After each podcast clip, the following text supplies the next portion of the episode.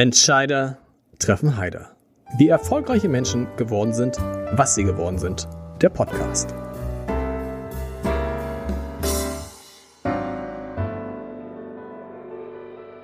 Herzlich willkommen. Mein Name ist Lars Heider und heute habe ich eine Frau zu Gast, deren Eltern vor mehr als 30 Jahren für ihre Kinder nicht die richtige Kita fanden und deshalb selbst eine gründeten und zwar am Sternschanzenpark in Hamburg. Und das war dann die Geburtsstunde von Sterni Park, einem Verein, der heute 21 Kitas betreibt. Dazu noch einige Jugendhilfeeinrichtungen in Schleswig-Holstein und ein Haus für unbegleitete, unbegleitete jugendliche Flüchtlinge, minderjährige Flüchtlinge. So heißt es richtig. Mein Gast ist Geschäftsführerin von Sterni Park und weit über die Grenzen Deutschlands durch die Babyklappen bekannt, die sie in Hamburg eingerichtet hat.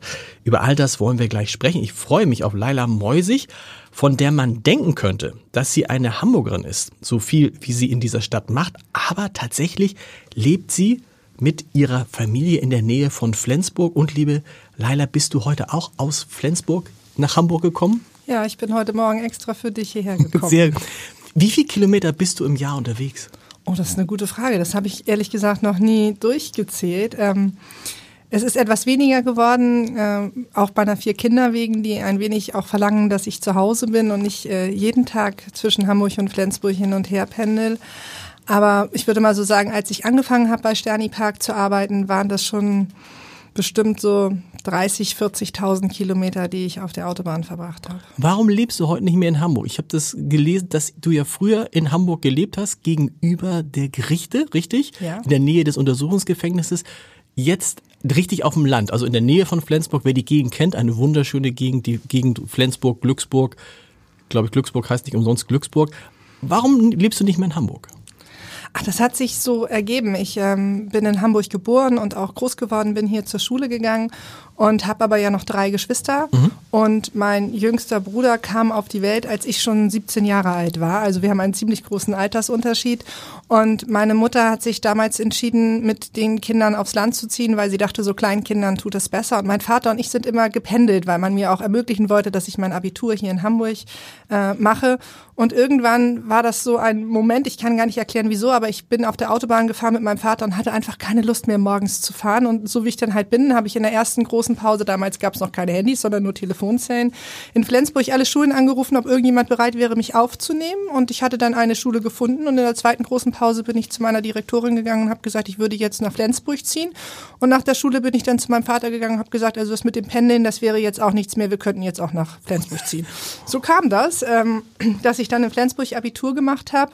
Und dann bin ich aber erstmal wieder nach Hamburg zurückgegangen ähm, weil einfach meine Berufsperspektive für mich nicht da oben war, sondern ich wollte Journalismus studieren und habe dann in der Nachrichtenagentur angefangen, Volontariat zu machen und das war einfach hier in Hamburg gegeben. Du wolltest nicht oder hattest ursprünglich nicht vor, in den Verein einzutreten, in dieses Unternehmen letztendlich, das deine Eltern gegründet hatten? Nee, wenn man mich gefragt hat früher, was willst du werden, habe ich immer gesagt, ich will auf gar keinen Fall mit meinen Eltern zusammenarbeiten. Das war für mich irgendwie so total klar. Aber Warum nicht? Ja, ich, ich konnte mir das nicht vorstellen. Ich dachte, nee, ich bin ja schon die ganze Zeit zu Hause mit denen zusammen und es ist auch mal gut, was anderes mhm. zu machen. Ähm, und deswegen habe ich auch gedacht, okay, Journalismus ist das, was dich interessiert, das machst du. Und ähm, dann haben aber meine Eltern zu der Zeit, nachdem ich Abitur gemacht hatte und eben in der Nachrichtenagentur gearbeitet habe, diese Idee mit der Babyklappe gehabt. Die ist wirklich an unserem Frühstückstisch entstanden eines ähm, Morgens, als äh, wir in der Zeitung gelesen hatten, dass schon wieder ein Kind ausgesetzt worden ist in Hamburg, haben wir gesagt, da muss man irgendwas gegen tun. Und ich habe zwar noch nicht bei Sterni Park gearbeitet, aber natürlich war Sterni Park immer bei uns allgegenwärtig. Also wenn eine, deine Eltern so ein Unternehmen aufbauen, dann hört das nicht im Büro auf, sondern kommt nach Hause. Und dann haben wir äh, überlegt, wie kann man Frauen helfen und dann ist in der Diskussion zwischen meiner Mutter, meinem Vater und mir die Idee dieser Babyklappe mhm. entstanden. Wir hatten gesagt, okay, wir könnten ein Haus bauen, da könnte ein Raum sein, wo ein Bett drin steht, da kann eine Mutter hingehen. Und meine Mutter sagte danach, das mit eurem Bauen, das dauert alles viel zu lange. Wir haben noch unsere Kitas, da kann man doch in die Tür einfach so eine Babyklappe reinmachen. Und schon war die Babyklappe geboren. Und ähm, so kam das. Und das war natürlich auch aus journalistischen Aspekten eine total spannende Angelegenheit, die ich dann erstmal am Rande ähm, begleitet habe und mit angeguckt habe. Und irgendwann, als ich fertig war mit meinem Volontariat, hat mein Vater mich gefragt, ob ich die Zeit bis zum Studium, wenn mein Studium beginnt, Lust hätte zu überbrücken und mir die Presse- und Öffentlichkeitsarbeit von der anderen Seite mhm. anzugucken, nämlich von Sterni Park aus. Und ja, das habe ich dann gemacht und seitdem bin ich da. Wir müssen noch mal kurz erklären, wie Sterni Park entstanden ist. Ich habe das vorhin so ein bisschen lapidar gesagt. Deine Eltern waren nicht zufrieden oder hatten nicht die richtige Kita für ihre Kinder gefunden. Kann man das so sagen? Ist daraus die Idee entstanden, wir machen was eigenes? Ja, meine Eltern haben schon, bevor ich auf die Welt gekommen bin, also Mitte der 70er Jahre, den ersten alternativen Kindergarten mhm. in Hamburg in der Heinrichstraße gegründet zusammen mit anderen Eltern, die in der Tat auch keine Betreuungsplätze für ihre Kinder hatten, beziehungsweise vielleicht das, was damals in den 70er Jahren noch Pädagogik ausgemacht hat, für sich nicht als Pädagogik angesehen haben. Und äh, das ist lange Zeit nicht finanziell unterstützt worden von der Stadt und mit Solidaritätskonzerten über Wasser gehalten worden. Und aus diesem Kinderhaus in der Heinrichstraße, wo ich auch groß geworden bin, dann äh, hat sich irgendwann eben dieser Verein Sterni Park gegründet, den meine Eltern zusammen mit fünf weiteren Personen gegründet haben haben und der, wie du schon richtig sagtest, am Sternschanzenpark war und der Name war für die Kinder einfach zu lang und die haben gesagt, wir gehen in den Sterni-Park und deswegen heißen wir heute so, wie wir heißen. Was hat deinen Eltern damals gefehlt an den Kitas, die es damals gab, an der Erziehung, wie sie damals gepflegt wurde?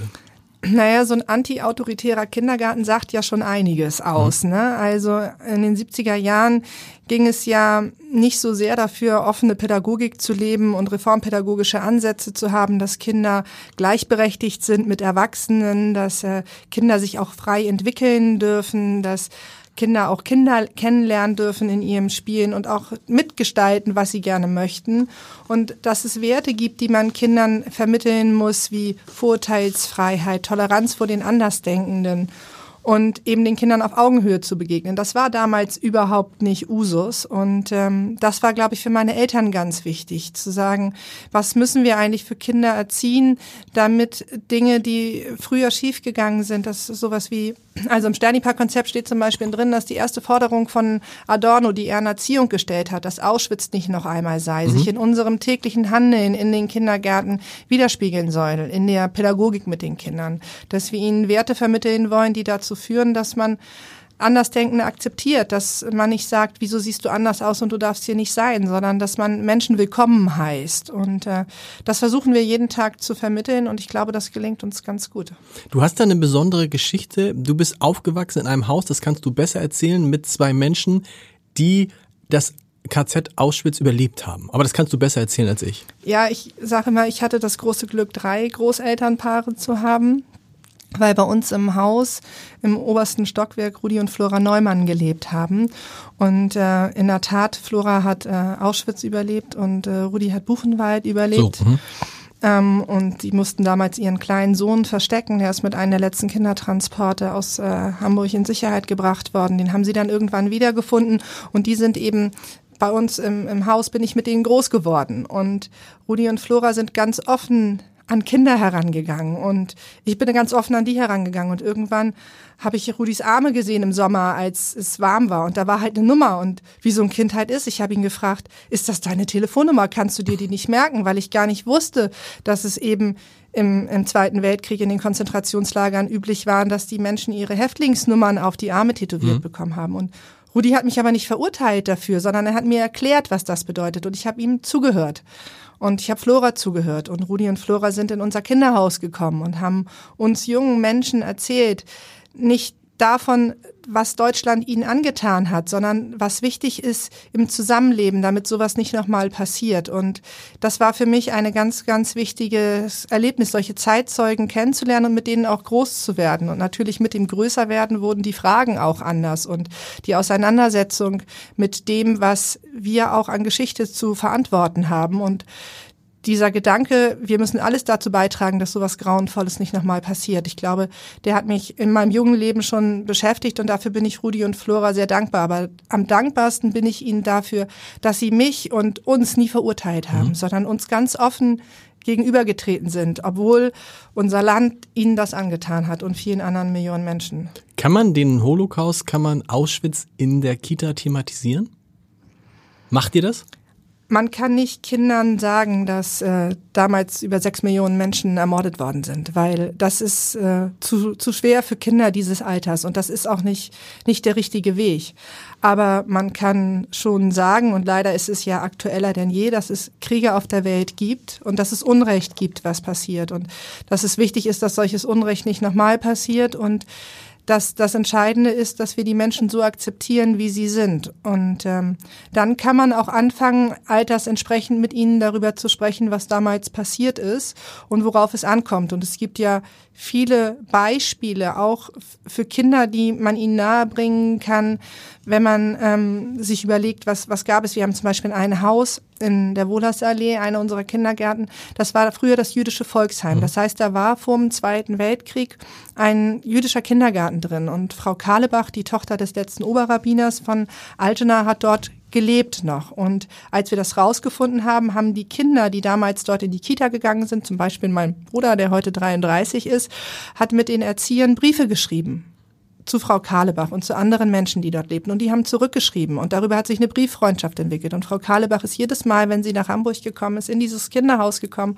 und hat den Kindern erzählt von ihrem Leben, von ihrem Leben jetzt im Israel und auch von ihrem Leben, wie das hier in Deutschland war. Und trotzdem steht vor dem Haus eine Tafel mit allen Namen der Menschen, die als letztes aus dem mhm. Haus deportiert sind. Das heißt, die Kinder kriegen das mit. Und wenn sie fragen, was ist das für eine Tafel, erklären wir ihnen das. Aber ohne, dass wir den Schrecken ihnen beibringen, sondern dass wir sagen, wir müssen ja, wir müssen jeden Menschen so akzeptieren, wie er ist. Hm. Kommen wir mal auf, die, auf diese äh, erstaunliche Entwicklung von Sternipark zurück. Gegründet eine Kita, wie es das oft gegeben hat. Eltern gründen eine Kita für ihre Kinder mit anderen Eltern zusammen. Wie ist daraus ein Unternehmen geworden mit jetzt 21 Kitas? Wie viele Mitarbeiter habt ihr jetzt gerade und wie viele Kinder betreut ihr? Ja, wir haben so etwas über 800 Mitarbeiter in äh, Hamburg und Schleswig-Holstein. Wir betreuen 2800 Kinder. Also das ist richtig groß, ne? Ja, wir sind der größte freie Träger im Bereich der Kindertagesbetreuung in Hamburg und in Schleswig-Holstein sind wir ein relativ großer Träger im Bereich der Jugendhilfe. Da haben wir nur eine ganz kleine Kita. Ja, wie ist es dazu gekommen? Anfang der 90er Jahre ähm, gab es in Hamburg nicht ausreichend Kindertagesbetreuungsplätze. Es gab die Wiedervereinigung und es ist vereinbart worden, dass auch ähm, Westdeutschland, wie es damals ja hieß, jedes Kind einen Rechtsanspruch mhm. auf einen Betreuungsplatz ab dem dritten Lebensjahr haben soll. Und das war in Hamburg längst noch nicht so. Das heißt, politisch fehlte da einiges und es musste einiges gemacht werden. Und meine Eltern haben damals äh, der Behörde angeboten, dass sie äh, bis zum Jahr 2000 1000 Kindergärtenplätze schaffen würden. Und die Behörde hat gesagt, das hört sich nicht schlecht an, mhm. fangt doch mal an. Mhm. Und ähm, dann haben wir angefangen. Es sind bis zum Jahr 2000 nicht ganz 1000 geworden, sondern 600. Ähm, aber immerhin äh, hat das ganz gut funktioniert. Und ähm, es hat sich gezeigt, dass die Eltern das Angebot, welches äh, Sterni Park gemacht haben, äh, interessant fanden und ihre wichtig fanden, ihre Kinder dort erziehen zu lassen und groß werden zu lassen. Und ähm, dann kam 2000 das Projekt Findelbaby mit der Babyklappe, also ein bisschen Ruhe im Bereich der Kita-Entwicklung, äh, ein, ein bisschen Verlagerung seiner Schwerpunkte. Neben dem Projekt Findelbaby haben wir dann auch angefangen mit unseren Mutter-Vater-Kind-Einrichtungen mhm. und den Jugendhilfeeinrichtungen. Und irgendwann hat sich politisch hier einiges entwickelt, im, auch im Bereich der Kindertagesbetreuung, dass gesagt worden ist, nicht nur jedes Kind ab drei Jahren soll in die Kita gehen können, sondern mittlerweile ja jedes Kind ab dem ersten Lebensjahr. Also so vor 15 Jahren, als man gekommen ist und gesagt hat, so ein Krippenkind, also unter drei, soll in die Kita, war das noch gar nicht so angesagt. Und wer hat es damals gesagt? Olaf Scholz. Olaf Scholz. Olaf Scholz genau. war derjenige, der, dem, dem man mal sagt, irgendwie, der ja keine Kinder hat, aber der erkannt hat, wir brauchen irgendwie eine, eine flächendeckende Kita-Betreuung, Ganztagsschulen und bis hin zu die ersten fünf Stunden, richtig? Sind ja, beitragsfrei. Sind beitragsfrei. Genau. Also, ihr kriegt dafür Geld, aber von der Stadt und nicht ja, von den Eltern. Das genau. Stimmt. Also ja, Olaf Scholz ist das zu verdanken, das stimmt. Er hat uns auch immer häufig besucht. Mhm. In unseren Einrichtungen war ein gern gesehener Gast, als er noch Bundestagsabgeordneter von Altona waren. Einige unserer Kitas sind ja in Altona, die hat er dann besucht. Und auf jeden Fall war es notwendig, dass auch die Stadt sich dort weiterentwickelt, weil es auch zu wenig Betreuungsplätze für unter Dreijährige gab. Und da haben wir dann ab 2008 gesagt, okay, da beteiligen wir uns wieder dran und sind so gewachsen, haben uns praktisch mehr als verdoppelt äh, seitdem und ähm, bringt eine große Freude, dass das gelungen ist. Und Geht das weiter? Kann man jetzt weiter wachsen oder ist der limitierende Faktor jetzt das Personal?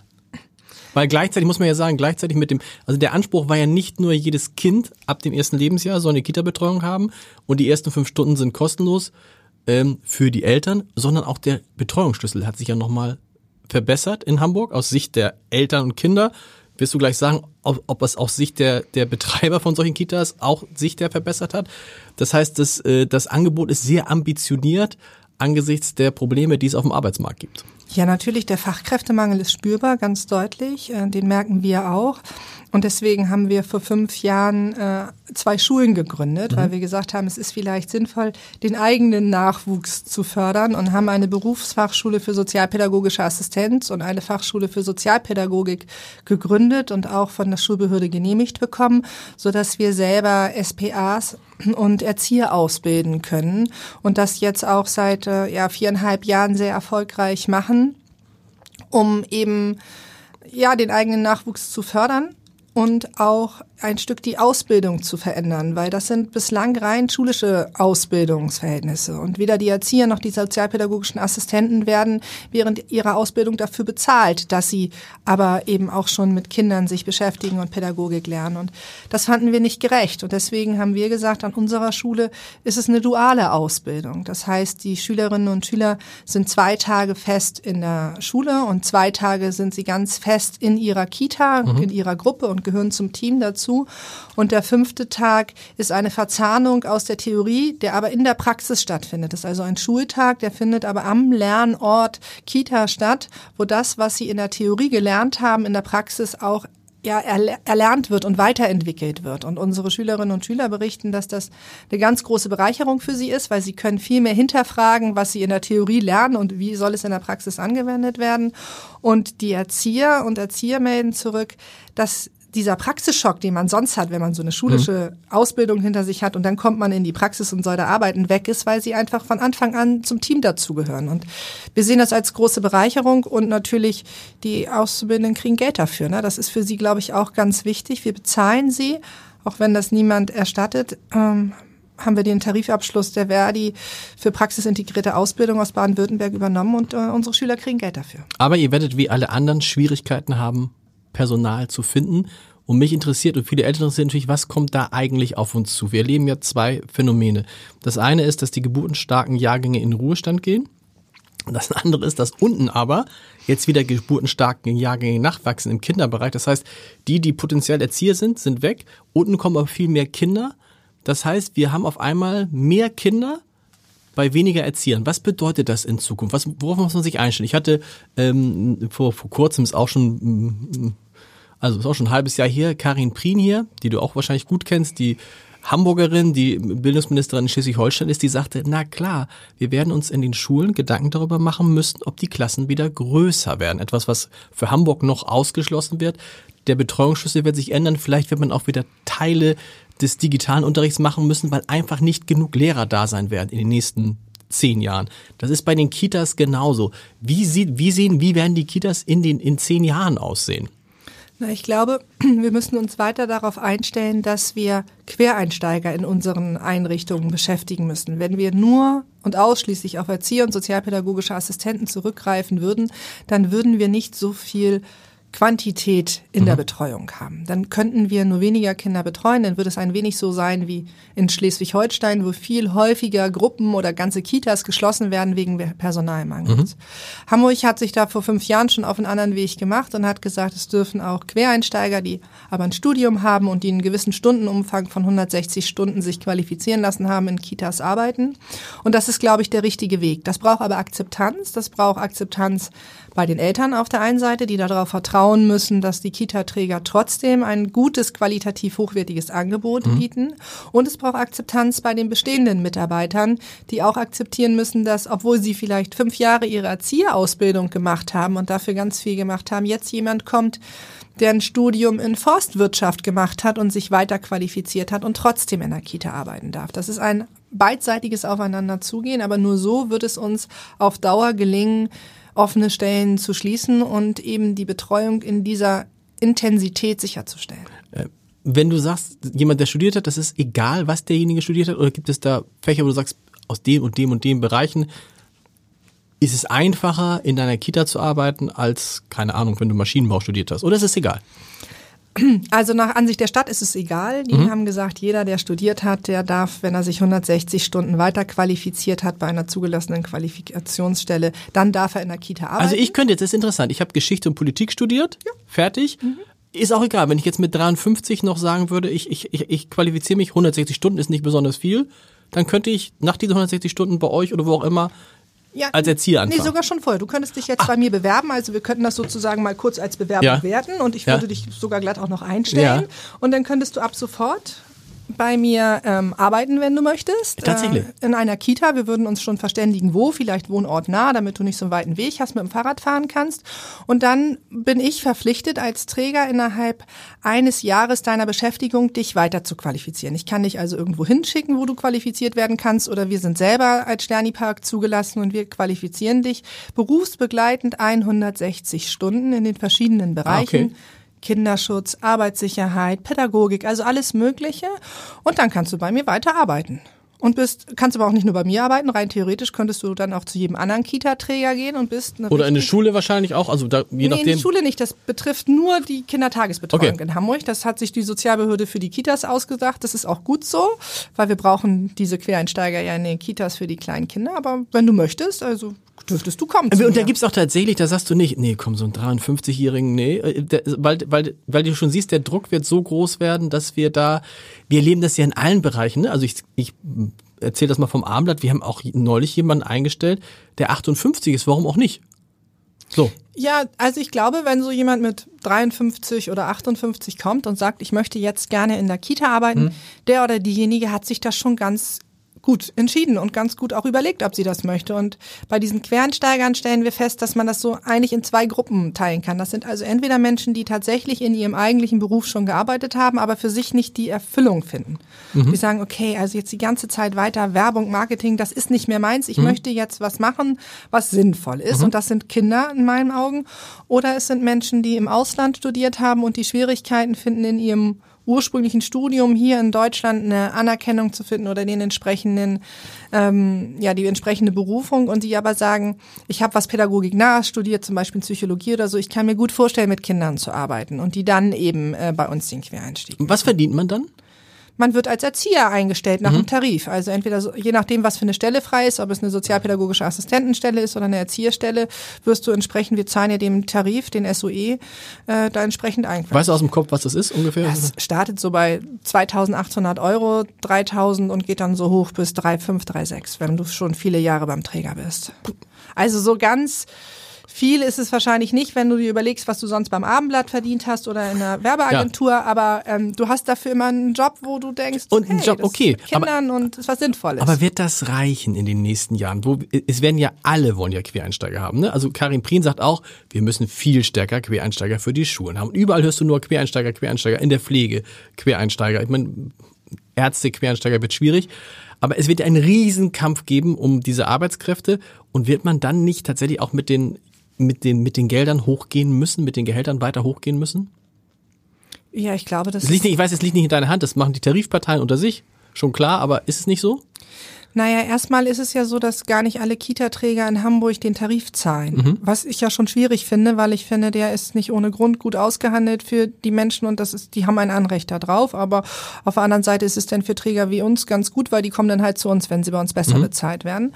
Und ich glaube schon, dass es wichtig ist, seine Mitarbeiter gut zu behandeln und ihnen auch entgegenkommen zu sein. Und so ein Beispiel, für uns war es wichtig, dass alle Mitarbeiter dieses 9-Euro-Ticket bekommen haben und als das dann nach drei Monaten eingestellt war, haben wir überlegt, okay, was machen wir jetzt? Und dann hat mein Vater nicht gesagt, nee, alle Mitarbeiter dürfen bei Sternipark weiter für neun Euro zahlen und wir haben halt die Differenz des Profikarts betragen als Arbeitgeber, weil wir das für unsere Mitarbeiter mhm. wichtig fanden. Und du musst, glaube ich, mit Kleinigkeiten auf deine Mitarbeiter achten und ihnen entgegenkommen. Für uns wäre es nicht vorstellbar, die Vier-Tage-Woche einzuführen, weil die Kinder sollen fünf Tage betreut werden. Also damit können wir nicht locken. Aber zu sagen, wir versuchen auf deine Bedürfnisse einzugehen als Arbeitgeber, das ist schon wichtig. Und dann sind es so Kleinigkeiten wie zu sagen, nee, wir finden das wichtig, dass du weiterhin gut mit öffentlichen Verkehrsmitteln durch die Gegend fahren kannst. Ist da eine hohe Fluktuation, ein hoher Wettbewerb unter den Kitas um die Erzieher? Weil die Erzieher, wenn ich jetzt als Erzieher sage, guck mal, wenn ich jetzt dahin gehe, kriege ich noch ein 49-Euro-Ticket oder sogar ein 9-Euro-Ticket und kriege noch das und das. Und dann sagt der Nächste vielleicht, ja, aber wenn du zu mir kommst, dann kriegst du noch 500 Euro extra eigentlich ist es eine gute Situation für alle, die die Erzieher sind gerade, oder? Also sie sind, der Job ist extrem sicher. Er kann schwierig digitalisiert werden durch ChatGBT oder so. Und man kann hier und da äh, noch was einfordern. Ja, das gibt es schon, aber also warum wird man Erzieher oder Erzieherin? Ne? Das wird man ja aus der vollen Überzeugung heraus, weil man mit Kindern arbeiten möchte. Und da ist zum Beispiel so ein Wort wie Bindung ganz wichtig. Mhm. Und die meisten Pädagogen, die wir beschäftigen, die wollen wirklich mit diesen Kindern arbeiten und die wollen für die Kinder das Beste. Deswegen kommen sie auch zur Arbeit, auch wenn es ihnen mal nicht so gut geht. Und denen würde das schon schwerfallen, einfach so den Arbeitsplatz zu wechseln und zum anderen Träger zu gehen. Das heißt, die, die Fluktuation ist gar nicht so groß? Nein. Nein. Die größte Fluktuation, die wir haben, ist durch sehr erfreulich durch Mitarbeiterinnen, die schwanger werden und die dann äh, ins Beschäftigungsverbot kommen, um sie zu schützen. Ähm, das ist ein ziemlich abrupter Einschnitt dann, aber ansonsten ist keine große Fluktuation. Gott sei Dank. Wir kommen natürlich noch auf die Babyklappe gleich, die dich ja auch so ein bisschen, wie sagen, berühmt gemacht hat, bin ich interessiert, was das mit dir gemacht hat. Ich würde gern einmal noch wissen von dir, weil du das ja schon so lange beobachtest, wie haben sich die Ansprüche der Eltern verändert, seit, seit du bei Sterni Park bist? Ähm, mein Eindruck ist ja immer, dass der Anspruch der Eltern an die Kitas schon sehr, sehr groß ist. Das geht dabei los, wie lange man die Kinder in die Kita gibt. Gibt es da einen Durchschnittswert bei euch? Also sind es, sind es diese fünf kostenlosen Stunden oder sind es eher sechs, sind es eher sieben, sind es eher acht? Das ist sehr Standort bezogen. Wir mhm. haben Standorte, da haben wir die überdurchschnittliche hohe Betreuungsstunden, Generalsviertel oder auch in Harvestehude, wo die Kinder acht, zehn oder auch zwölf Stunden betreut sind im Durchschnitt. Ah, also in den, wie man sagt, in sozial eher besser gestellten Stadtteilen? Ja, in sozial okay. besser. Das ist in der Tat ein, ein, ein, ein Herzensthema sozusagen, was die Betreuung von den Kindern in den sozial benachteiligten Stadtteilen anbelangt, wo eben der Rechtsanspruch auf einen Fünf-Stunden-Platz darin besteht, dass sie nur fünf Stunden in die Kita kommen dürfen, weil die Eltern nicht berufstätig sind. Und ähm, das Thema haben wir insbesondere in Harburg, wo es viele Kinder gibt, die auch nicht deutschsprachig zu Hause aufwachsen mhm. oder auch viele geflüchtete Kinder, die zu uns in die Kita kommen. Und wenn du die nur fünf Stunden in deiner Kita hast und sollst sie aber innerhalb, weil sie auch relativ spät kommen, die kommen ja nicht mit einem Jahr, sondern mit drei oder vier, und sollst mhm. sie dann innerhalb von ein oder zwei Jahren auf die Schule vorbereiten, dann ist es sehr, sehr schwer mit dieser Regelbetreuung von fünf Stunden. Und wir sind einer der wenigen Träger, die zum Beispiel in Harburg diese Kernbetreuung anbieten und sagen, sie dürfen alle zu uns kommen und auch mit fünf Stunden. Und viele andere Träger lehnen das eben ab, weil es leichter ist, mit acht Stunden wirtschaftlich zu arbeiten. Ich wollte gerade sagen, das ist immer so dieses, dieses, dieses Thema, habe ich auch oft ge gehört, dass man, wenn man sagte, fünf Stunden, ja, wollen Sie nicht lieber acht machen? Ja, Nur genau. Das, ich möchte aber fünf. Ja. Ja, aber warum nehmen Sie nicht acht? Genau. Haben Sie drei mehr? Und meine Leitungen äh, sagen, wir nehmen auch alle fünf Stunden Kinder. Genau. Und äh, ich sage dann, wenn ihr sowieso die Mitarbeiter habt, weil die wollen in der Regel Vollzeit arbeiten mhm. und nicht Teilzeit, dann lasst halt die Kinder noch eine Stunde länger, wenn es den Kindern besser tut, ohne dass die Eltern dafür was bezahlen müssen. Aber das ist etwas, da macht die Stadt sich äh, ein Problem, was sie es nicht machen müsste. Wenn sie diese Kinder länger in der Kita lassen würde, würden sie bessere Chancen später in der Schule haben und sie müssten in der Schule nicht so viel Geld für diese Kinder ausgeben, für Sprachförderung und alles, was dazu gehört. Und das ist durchaus eine, eine Situation, wo ich häufig mit der Stadt drüber diskutiere und sage, da muss was dran dran geändert werden. Da müsst ihr noch besser werden, als ihr ohnehin schon gut seid. Weil die Stadt Hamburg ist nicht schlecht im Bereich der Kindertagesbetreuung. Aber diese Kinder äh, in bestimmten Stadtteilen, die verlieren sie aus dem Blick und das macht uns hinten rein große Schwierigkeiten. Aber gibt es eine Erklärung, warum in den besser situierten Stadtteilen die Kinder so lange in der Kita sind? Weil die Eltern sich das leisten können, weil die Eltern so viel arbeiten? Und in den schlechter situierten Stadtteilen ist es dann, weil die einfach schlicht sich das nicht leisten können, die Eltern. Ja, und weil sie nicht arbeiten. Ne? Also ja. sie, selbst wenn sie es sich leisten können oder sagen, mir wäre es wert für mein Kind, sie haben ja keinen Anspruch darauf, einen Betreuungsplatz für acht Stunden mhm. in Form eines Kita-Gutscheins zu kriegen. Das heißt, Stimmt. den Elternbeitrag könnten sie durchaus noch aufbringen, okay. weil der ist ja gedeckelt, der ist gar nicht so hoch. Aber die Stadt verwehrt dem Kind dass das Kind acht Stunden in die Kita kommen darf, es sei denn, die Eltern wollen den vollen Satz bezahlen und das kann sich wirklich beim besten Willen nicht mehr leisten. Das heißt, wir diskriminieren Kinder von nicht arbeitenden Eltern im Gegensatz zu Kindern von arbeitenden Eltern. Und das in sozial benachteiligten Stadtteilen. Das ist ein Problem in Hamburg. Die Ansprüche der Eltern, haben die sich verändert in der Zeit, die du übersehen kannst? Die Ansprüche der Eltern sind ständig im Wachsen mhm. und äh, unsere Ansprüche sind auch im Wachsen und manchmal wachsen wir gemeinsam und manchmal wachsen wir in okay. unterschiedliche Richtungen. Aber natürlich, aber es ist auch viel passiert. Ne? Du hast das selber schon gesagt. Der Betreuungsschlüssel ist deutlich besser geworden, die Gruppen sind kleiner geworden. Aber gerade Corona hat einiges gemacht, sowohl mit den Mitarbeitern wie mit den Eltern und den Kindern und die Ansprüche, die wachsen und man muss sich gemeinsam überlegen, wie kann man den Ansprüchen gerecht werden, weil manchmal ist Anspruch gleichzusetzen mit schlechten Gewissen. Wenn wir also wieder auf die Stadtteile zurückkommen, wo die Eltern viel arbeiten, die Kinder lang in der Kita sind, dann spielt da auch ganz viel schlechtes Gewissen mit. Das mhm. kann ich als Mutter selber sagen. Und das äh, überträgt sich manchmal dann auf Anforderungen an die Kita. Was ja bis so hingeht, dass man das Gefühl hat, die Kita ist dann echt so eine so eine Minischule schon, ne? Also dass wenn du aus der Kita rauskommst und kannst nicht so halbwegs Englisch sprechen, dann also ne, viele, es gibt interessanterweise viele bilinguale Kitas. Ja. Ne? Und der Anspruch ist aber auch so, Bilingualität finde ich total wichtig, mhm. weil Kinder können nie früh genug Sprache lernen, haben wir auch in unseren Einrichtungen. Auf der anderen Seite finde ich, muss man auch ganz klar sich Eltern gegenüber positionieren und sagen, das können wir leisten und das können wir nicht leisten. Und ein bisschen was muss Elternschaft ja auch mit sich bringen und zu leisten. Also es gibt zum Beispiel die Situation, dass die Kinder dann acht Stunden in der Kita sind und danach sollen sie zur Musik, zum Ballett oder sonst was. Und bei uns dürfen Kinder aber spielen und sich entwickeln und dann dürfen sie auch mal matschen im Garten und dann gibt es auch durchaus Eltern, die sagen, aber ich kann gar nicht verstehen, warum der rosa Pullover jetzt nicht mehr rosa mhm. ist. So, und dann gibt es Erzieher, die sagen, aber dein Kind hatte doch Freude hier, wir können es hier umziehen, aber ist doch in Ordnung. Und das müssen Eltern manchmal aushalten. Da finde ich, muss dann auch der Anspruch des Kindes auf eine freie Entfaltung dem Anspruch auf den Ballettunterricht hinten anstehen. Acht Stunden ist dann ja auch, wenn es um acht gebracht wird, um 16 Uhr, dann gibt es nochmal zwei Stunden irgendwas anderes und das Kind um 18 Uhr zu Hause, dann hat man noch eine Stunde Kind. Und das ist ja immer so ein bisschen, man hat als Eltern eigentlich von den Kindern immer weniger gefühlt, ne? Ja, das stimmt. Das ist durchaus so, weswegen wir es auch wichtig finden, dass Eltern und Kinder in Urlaub fahren. Das ist ja gar nicht selbstverständlich. Mhm. Ne? Wir haben durchaus Kinder, die 51 Wochen im Jahr in die Kita besuchen sollen und gar nicht wissen, was ist das eigentlich mit Mama und Papa mal mehr als ein Wochenende zu verbringen. Und das sind aber schon unserer Meinung nach auch wichtige Aspekte für Kinder, das auch mal zu haben. Auch mal nur Mama oder nur Papa oder beide zusammen. Absolut. Babyklappe. Da muss man sich so ein bisschen zurückversetzen in das Jahr 1999. Das war in Hamburg eine Zeit, wenn ich mich recht erinnere, wo vier Kinder ausgesetzt worden sind. Da gab es noch keine Babyklappe. Und eins, das war glaube ich der dramatische Fall, du verbesserst mich bitte immer, eins ist auf Tod in einem Recyclinghof gefunden worden. Ne? Es sind 99 fünf Kinder ausgesetzt worden okay. und äh, drei davon sind leider tot aufgefunden worden und das letzte ist am Nikolaustag 99 auf einem Sortierband eines Papierrecyclinghofes in Billstedt gefunden mhm. worden. Und das war für uns Grund genug, unser Projekt Findelbaby ins Leben zu rufen. Ähm, die Idee dieser Babyklappen hatten wir 99 schon diskutiert, aber wir mussten sie mit Politik diskutieren. Damals war Olaf Scholz Innensenator, der war also dran beteiligt, aber auch die Justizsenatorin und äh, die Schulsenatorin und Jugendsenatorin. Aber als dann am Nikolaustag dieser tote Säugling da gefunden worden sind, haben wir gesagt, wir können nicht noch länger mhm. diskutieren oder warten, bis diese Babyklappe technisch umgesetzt ist, sondern wir müssen sofort starten und äh, sind dann noch vor Weihnachten mit unserer seitdem bundesweit kostenlosen Notrufnummer 0800 456 0789 gestartet. Und die Idee dahinter war eben tatsächlich Frauen, die so verzweifelt sind, dass sie ihr Kind aussetzen, eine Möglichkeit zu geben, dass ist es legal eigentlich auch? Ja, ist es, ist es legal?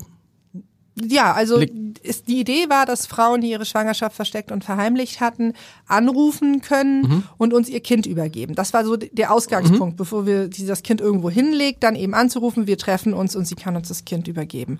Und ähm, strafbar ist, wenn man sein Kind hilflos zurücklässt. Wenn man es aber in die Hände einer Organisation wie dem Projekt Findelbaby übergibt, lässt man es nicht hilflos zurück. Deswegen ist es nicht strafbar. Das war erstmal schon ganz wichtig, dass auch die Justizbehörde das so festgestellt mhm. hatte und wir also den Frauen von vornherein sagen konnten, ihr macht euch nicht strafbar. Aber die Frauen, die dann angerufen haben auf diesem Notruftelefon, die haben gesagt, das ist ein super Gedanke, den ihr habt, aber wir sind noch schwanger. Was sollen wir denn jetzt machen? Sollen wir unser Kind alleine auf die Welt bringen? Und da ist uns überhaupt erst in diesem Prozess klar geworden, es bedarf gar nicht nur einer Babyklappe und nur eines solchen Telefons, sondern es bedarf der Möglichkeit, Frauen in ein Krankenhaus zu bringen, wo sie ohne Nennung ihres Namens, also anonym, ein Kind auf die Welt mhm. bringen können.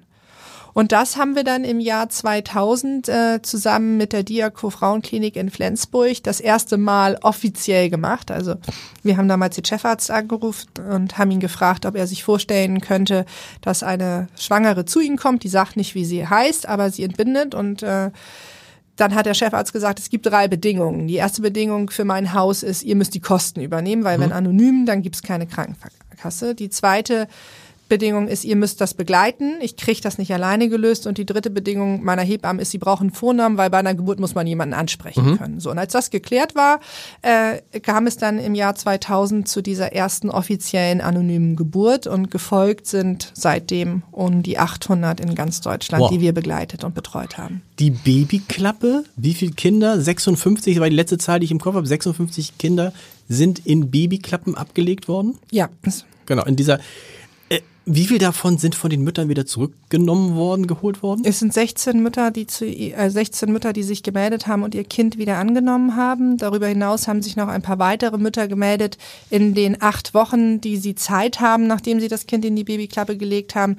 Nicht mit dem Wunsch, das Kind zurückzunehmen, aber zum Beispiel, um einen Brief zu hinterlegen mhm. oder doch die Personendaten anzugeben und zu sagen, ich kann mein Kind jetzt nicht großziehen, aber ich möchte schon, dass es später weiß, wer ich bin. Also da gab es schon mehr Kontakte, aber wirklich wieder bei den Eltern leben, tun 16 Kinder. Das heißt, aber um, um die 40 Kinder sind bei Pflegefamilien und wissen auch gar nicht, wer ihre Mütter und Väter sind.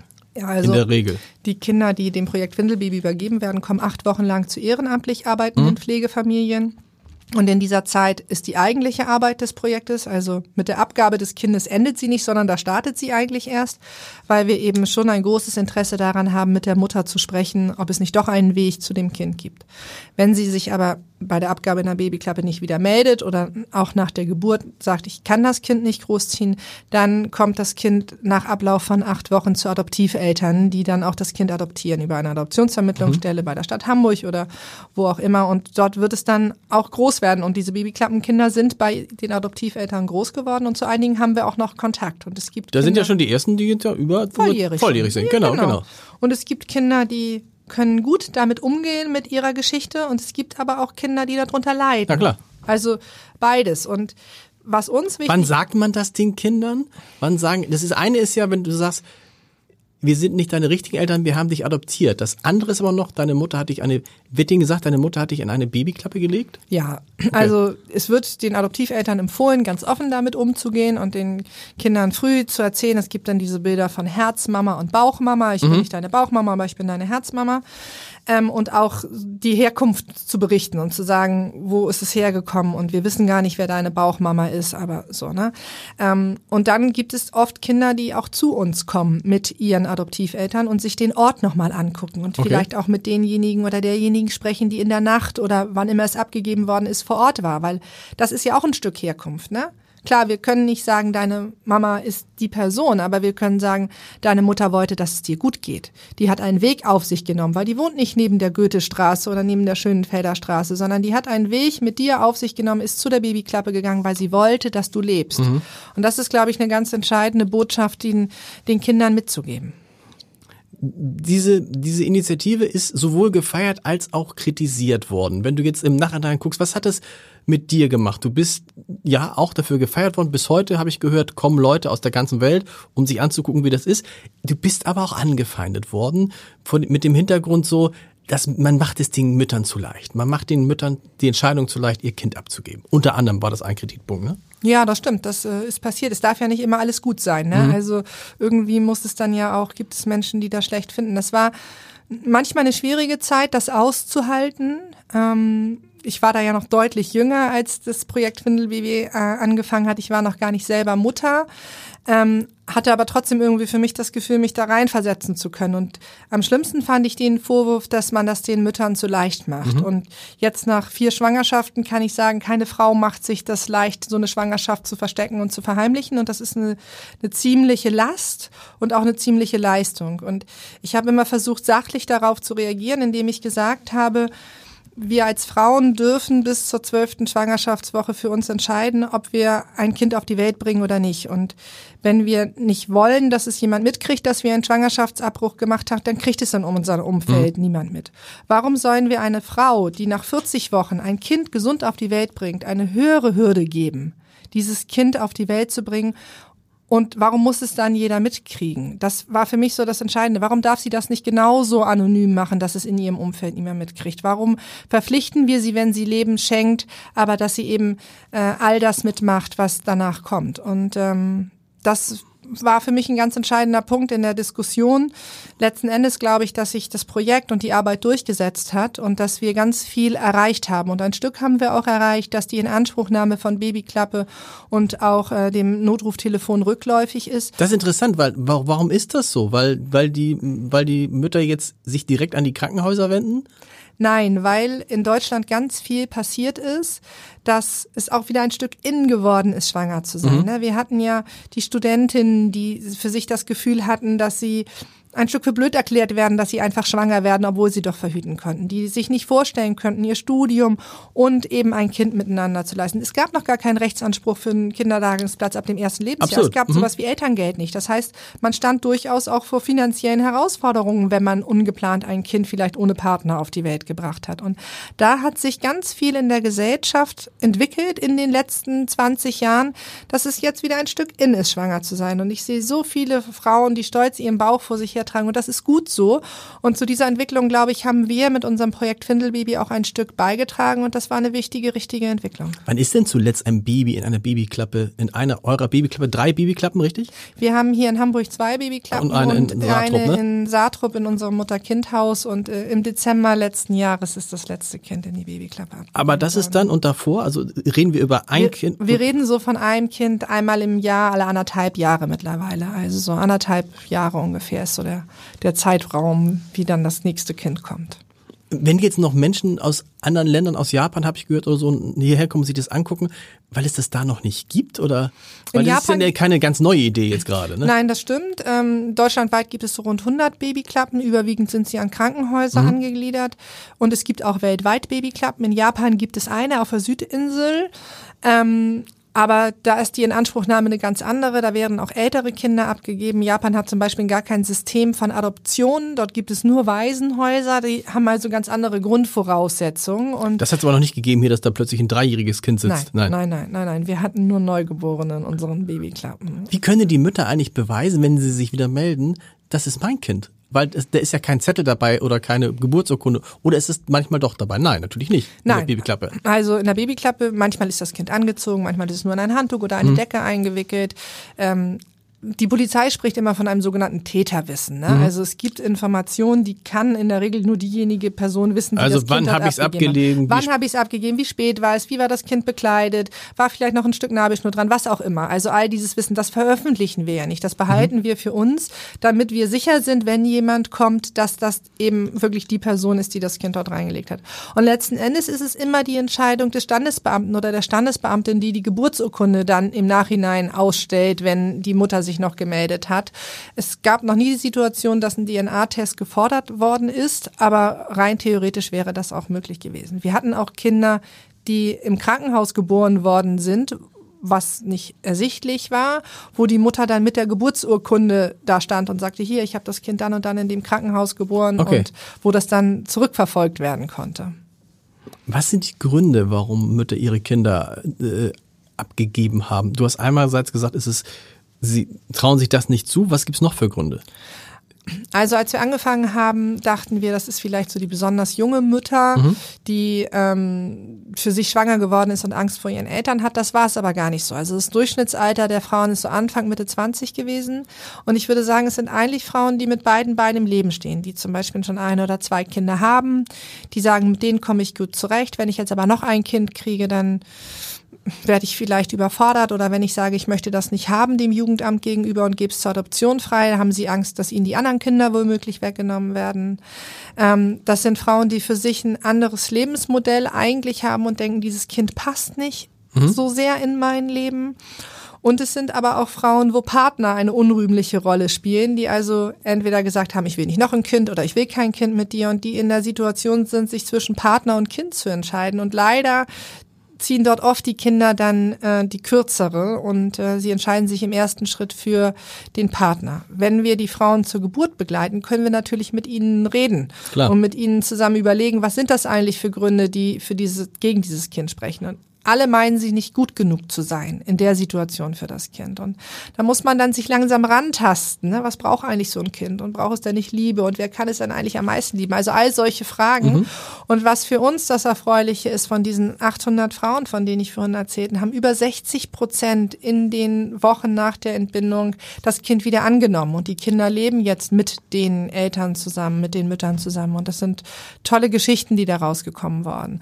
Und viele andere, bis auf sieben 27 haben alle ihre Personendaten angegeben. Das heißt, die Geburten sind gar nicht anonym geblieben, sondern äh, die Kinder wissen, wer die leibliche Mutter ist und die sind dann den Weg der Adoption mitgegangen, sodass das Kind auch später seine Herkunft erfahren kann. Ist schon mal ein Vater gekommen und wollte ein Kind abholen?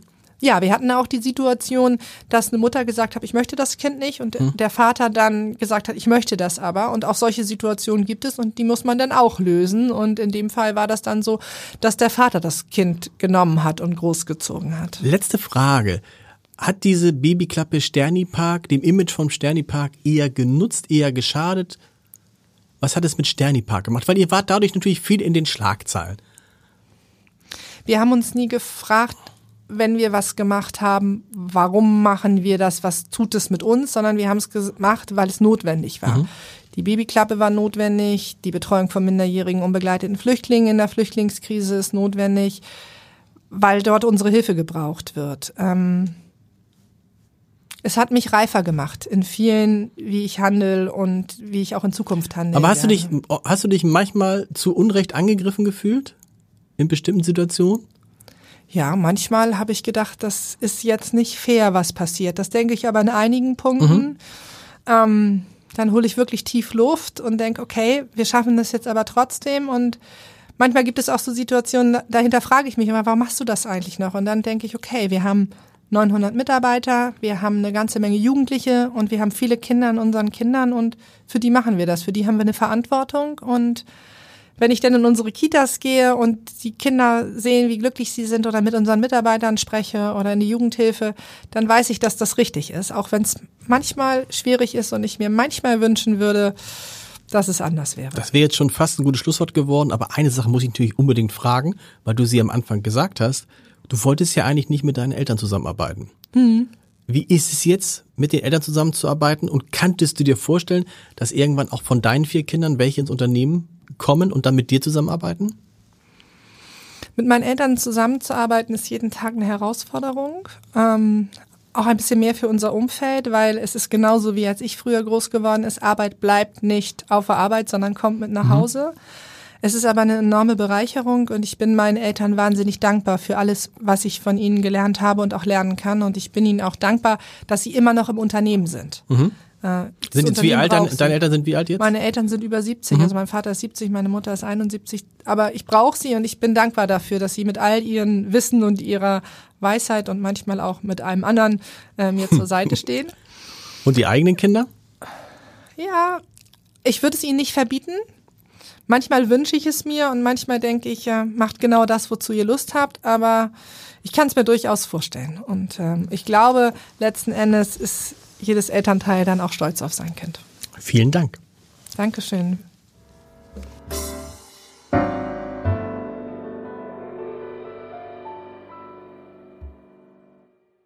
Weitere Podcasts vom Hamburger Abendblatt finden Sie auf abendblatt.de slash podcast.